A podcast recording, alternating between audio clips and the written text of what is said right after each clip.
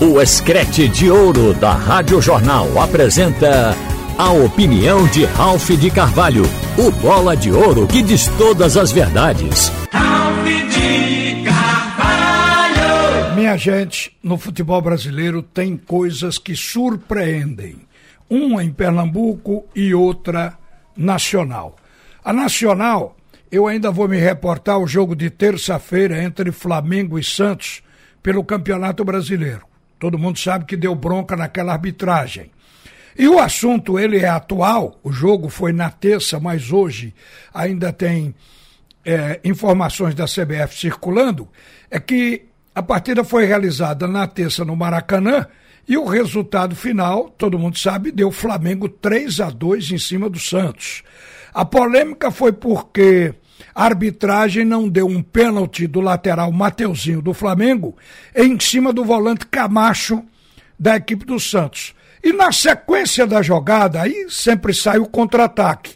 O Flamengo acabou fazendo um gol com Pedro. Já estava nos acréscimos do primeiro tempo.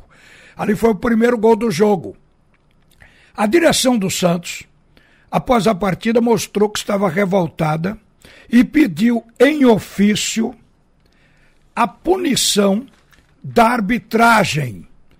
Um ofício de 11 páginas e o clube fez duras críticas à comissão de arbitragem da CBF, pedindo investigação na arbitragem brasileira e aponta os erros do jogo e ainda insinuou que existe, nas entrelinhas você percebe isso, que existe algum mecanismo na arbitragem de ajuda ao Flamengo.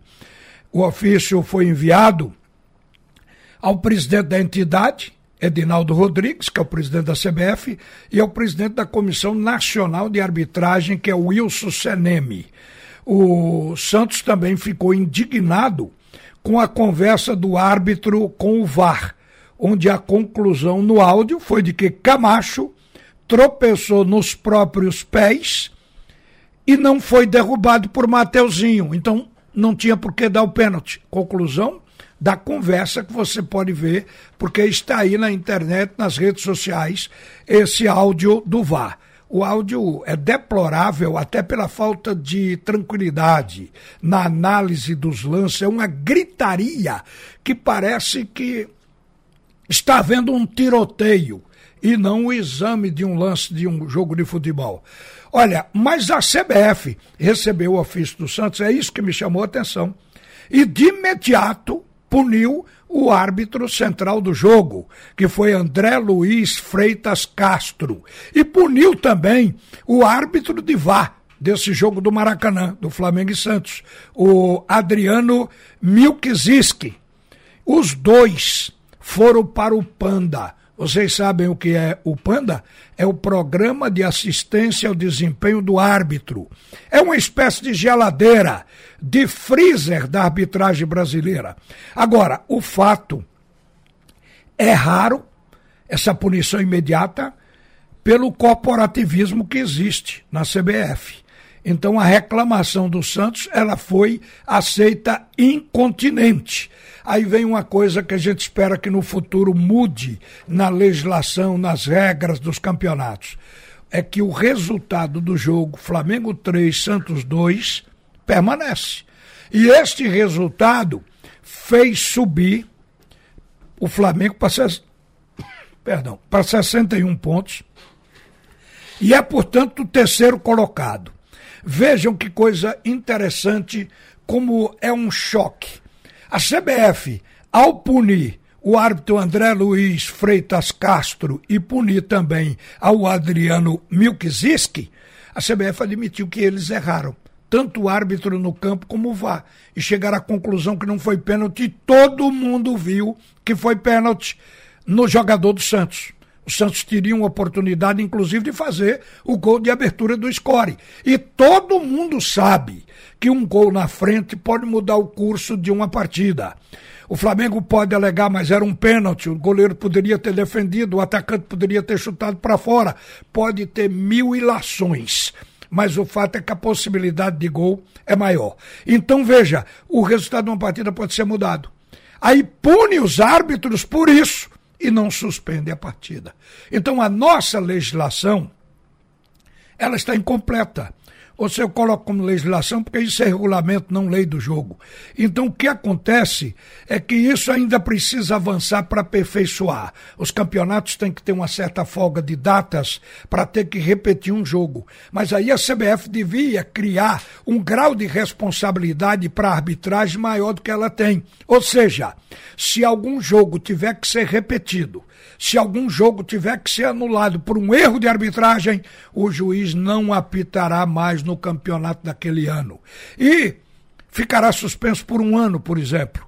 Isso aí dará responsabilidade. O juiz vai tomar uma atitude mesmo para valer, para o jogo não ser adiado por um erro de arbitragem. Eu acho que esse tipo de erro que muda o placar ele teria que ser considerado no futuro para que a partida até fosse realizada de novo. Então, tem coisa que nos oferece, é, digamos, uma visão para melhorar e, ao mesmo tempo, uma perplexidade do que acontece ainda dentro do nosso futebol. Eu lembro, no caso aqui do Santos, que foi atendido imediato, porque o Santos mexeu com a intimidade da CBF e da arbitragem brasileira, porque o esporte já reiteradas vezes também chamou atenção para erros nos seus jogos. O esporte já foi gafado esse ano por arbitragem, mas o esporte não foi atendido em nenhum dos momentos que reivindicou. Isso mostra também uma força política do Santos que talvez a gente aqui não tenha. Então, é por isso que muitas vezes é bom um presidente de federação um brigão para nessa hora, ao invés de ser amiguinho da CBF, ser amigão dos clubes. Isso ajuda. Agora, eu quero aqui ao cabo e ao fim dizer o seguinte: de que a arbitragem erra, existem aqueles erros que não tem possibilidade de se corrigir, porque o árbitro viu no decorrer do jogo e simplesmente deu, achou que não houve nada. Mas um erro que é analisado com mínimo de 16 câmeras, porque vocês precisam saber que o VAR é montado com 16 câmeras e até com 32. Depende do nível do jogo. Então é uma tecnologia à disposição para esta maldade que aconteceu no, no, no, Flamengo. Então isso aí remete qualquer clube a achar que tem alguma coisa por baixo. Só, olha, mesmo a imagem mostrando que foi pênalti, mas é contra o Flamengo, e o árbitro não deu, é porque estão industriando uma coisa para favorecer o Flamengo. Isso é um direito de, de qualquer um pensar. Mas esse caso, ele já está resolvido para a CBF, que é simplesmente acatar, punir os hábitos, mas deixar o resultado favorável ao Flamengo e tudo bem. Agora, tem um outro aqui em Pernambuco, que é pelo aspecto moral do indivíduo. Eu soube, é, através do noticiário do Igor Moura há pouco, e também a respeito de uma informação que o, o pessoal do GE tinha dado também é, sobre o mesmo assunto, eu me alicercei para falar aqui. É que Souza, jogador do Náutico, que foi contratado como superstar, como uma estrela para a campanha, pediu para não jogar, para não seguir com a delegação para esse jogo contra Chapecoense. Ele não está machucado, ele não tem falta de preparação física, porque ele vinha jogando, não tem nada para fazer esse pedido, mas ele fez esse pedido. Parece ser um pedido de covardia. E ao mesmo tempo, eu soube aqui em todas as matérias dos repórteres de que ele tirou, deletou, apagou, fulminou todas as fotos do seu Instagram quando ele estava eh, com a camisa do Clube Náutico Capibaribe. Sabem o que isso mostra? Que ele não quer aparecer no futuro como tendo participado do elenco que caiu com o Náutico para a terceira divisão do Campeonato Brasileiro. Ele quer ficar bonitinho na foto. Isso aí é por isso que eu digo é uma coisa de caráter. Porque diferentemente dele, o Everton Brito está feliz por ter participado, jogado 11 partidas pelo Náutico, ter feito três gols, ter dado duas assistências, está querendo ficar, diz que depende do staff dele, mas ele está querendo ficar no Náutico. Quer dizer, veja que atitude diferente da do Souza. A do Souza chocou, chocou. Eu vejo isso como uma covardia do jogador. E uma boa tarde, minha gente. Você ouviu a opinião de Ralph de Carvalho, o bola de ouro que diz todas as verdades.